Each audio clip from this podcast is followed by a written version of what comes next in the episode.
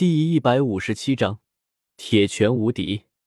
从武魂洗炼池中出来的时候，天已然黑了下来。想要成为炼魂馆的陪练，只能等明天了。不过明天乃是休息天，魂师大赛并没有举行，所以并不会耽搁下来。第二天一早，李胜早早的来到了炼魂馆。炼魂馆里的人已经知道了武魂城中来了一条郭江龙。不仅猛的一批，还在他们炼魂馆里强压了武魂殿的三头黄金地头蛇。在看到李胜来此之后，依旧是昨日负责接待的那位侍者迎了过来。不过与昨天不同的是，侍者的身后还带着两名侍女。魂王大人早，请问您今天来此是要成为我们炼魂馆的陪练师吗？侍者十分恭敬的弯下了腰，向着李胜问好。身后的两名侍女也盈盈下拜。是的，不过我要先看一下你们的条款，我可不愿意受到太大的约束。李生点点头，不过这仅仅是他的一时的兴趣罢了，并不想要签下卖身契。这怎么会呢？我们炼魂馆的条款一向十分的宽松，请您跟我来。侍者将李胜引入了一间小屋中。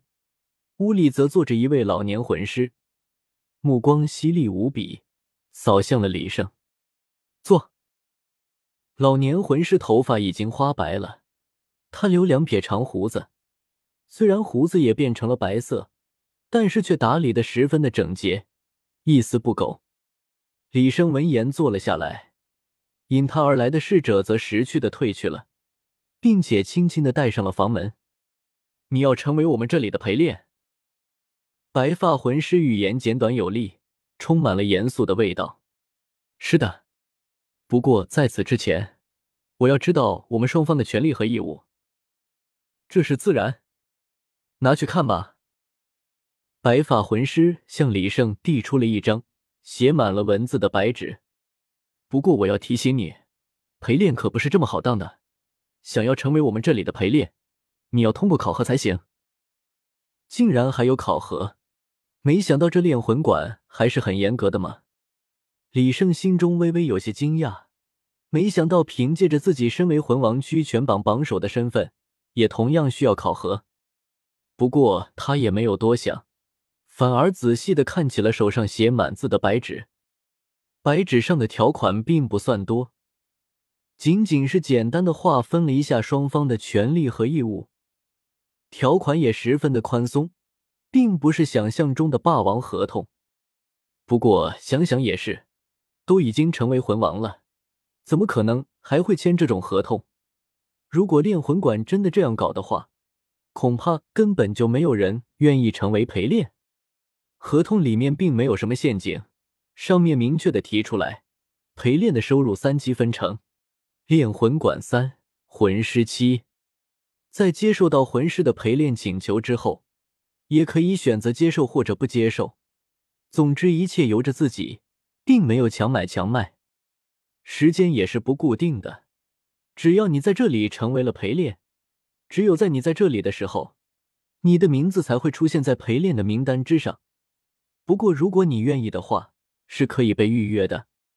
合同没有任何问题，李胜十分痛快的签上了“周星星”三个大字。白发魂师收回了合同。向着李胜递出了一张试卷。试卷啊，多少年没有见过试卷了，没想到在这里竟然还要考试。看着眼前的试卷，李胜十分的怀念。虽然前世他是孤儿，但好歹也是上过学的，走完了国家规定的九年制义务教育。李胜接过试卷，仔细的看了起来，其中大部分都是选择题，另外一些则是应用题。比如魂师甲在使用啸风狼武魂的魂技散魂铁爪攻击拥有着弓箭武魂的魂师乙时，魂师乙要怎么做？又比如寄生魂兽将你寄生之后，你要如何保全生命？又或者是有位武魂是面条的魂师想要成为控制系而不是食物系魂师，你会推荐什么样的魂兽？等等等等，诸如此类的问题。不过，这却完全难不住李胜。先不说他曾经在公认的理论大师玉小刚那里学习过数年时间，各种武魂和魂兽早已了然于胸，仅仅是以他一路升级和自己学习研究到的知识，就足以解答这些问题了。更别提他曾经在清雪瑶所在的地下城中，学习了不少数千年前流传下来的知识。虽然当时的魂兽可能与现在的魂兽有些不同。但却极大的丰富了他的知识储量。一张答卷被完美的交了出来，白发魂师捧起了李胜的试卷，仔细的审阅了起来。越看他越是惊讶，没想到眼前的这人理论知识竟然如此的丰富。在听说了李胜的事情之后，他还以为李胜是脑子里只长肌肉的蛮子呢。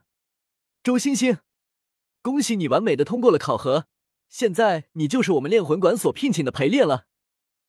兴许是起了爱才之心，白发魂师的言语软和了不少，不再像之前那样的生冷僵硬。这是你的身份印章，请你千万要收好，不要轻易丢弃。白发魂师从桌子底下掏出来一枚铜制印章，递给了李胜。印章通体青金色，四面刻着纹路。底部镌刻着两行小字：“魂王周星星。”虽然你的答卷十分的优秀，而且实力也非常的强，但是碍于规定，你每一次陪练的费用只有三百枚金魂币，这是魂王陪练所能拿到的最高的金魂币数了。每一次陪练的时间在一个时辰左右，你如果想多接活也是可以的，不过如果教的不好，被投诉的话，超过三次，我们就会辞退你。李胜将印章揣进了怀里，暗地里塞入了空间手环之中。他来此仅仅只是为了兴趣，并没有想过要在这里赚多少钱。多少金魂币对他来说根本没有关系。现在我能够当陪练了吗？你去前台那里，将你的信息登记上去就行了。白发魂师摆了摆手，示意李胜离去。接下来的事就不是他管的了。李胜按照白发魂师的指点，将自己的名字登记了进去。今日的陪练魂师名单中，确实出现了李胜的名字。李胜昨天装的逼还是十分成功的，最起码昨天大部分的魂师都记住了他，记住了周星星这个名字。所以在周星星这个名字出现在了陪练魂王的名单上之后，在炼魂馆中的人已经有些沸腾了。有人激动了，喊了起来：“是铁拳无敌周星星，他来当陪练了！我要点他，我要翻他的牌子！什么？铁拳无敌周星星当陪练了？他是老子的，谁都别跟老子抢！”原本正要挑选陪练的众人喧哗了起来，或许是出于好奇，纷纷点向了周星星这个名字，翻了他的牌子。这些都什么跟什么呀？铁拳无敌周星星，这个恶俗的外号到底是谁起的？李胜有些哭笑不得，他没有想到，因为昨天他的表现，面对所有的靶子都是一拳打出，竟被围观者起了一个“铁拳无敌周星星”的绰号。这时，侍者呈上来一本册子，上面都是点名叫周星星做陪练的人的信息，仔细看去。竟有着二三十人之多。李胜原本想随意挑选一位，但是在名册中的一个名字，却是吸引住了他的目光，就选他好了。李胜的手指点在了名册上，落在了一个名字之上。侍者顺着他手指的方向看去，却是露出了惊讶的目光，在他手指下方的名字，却是三个字：孔乙己。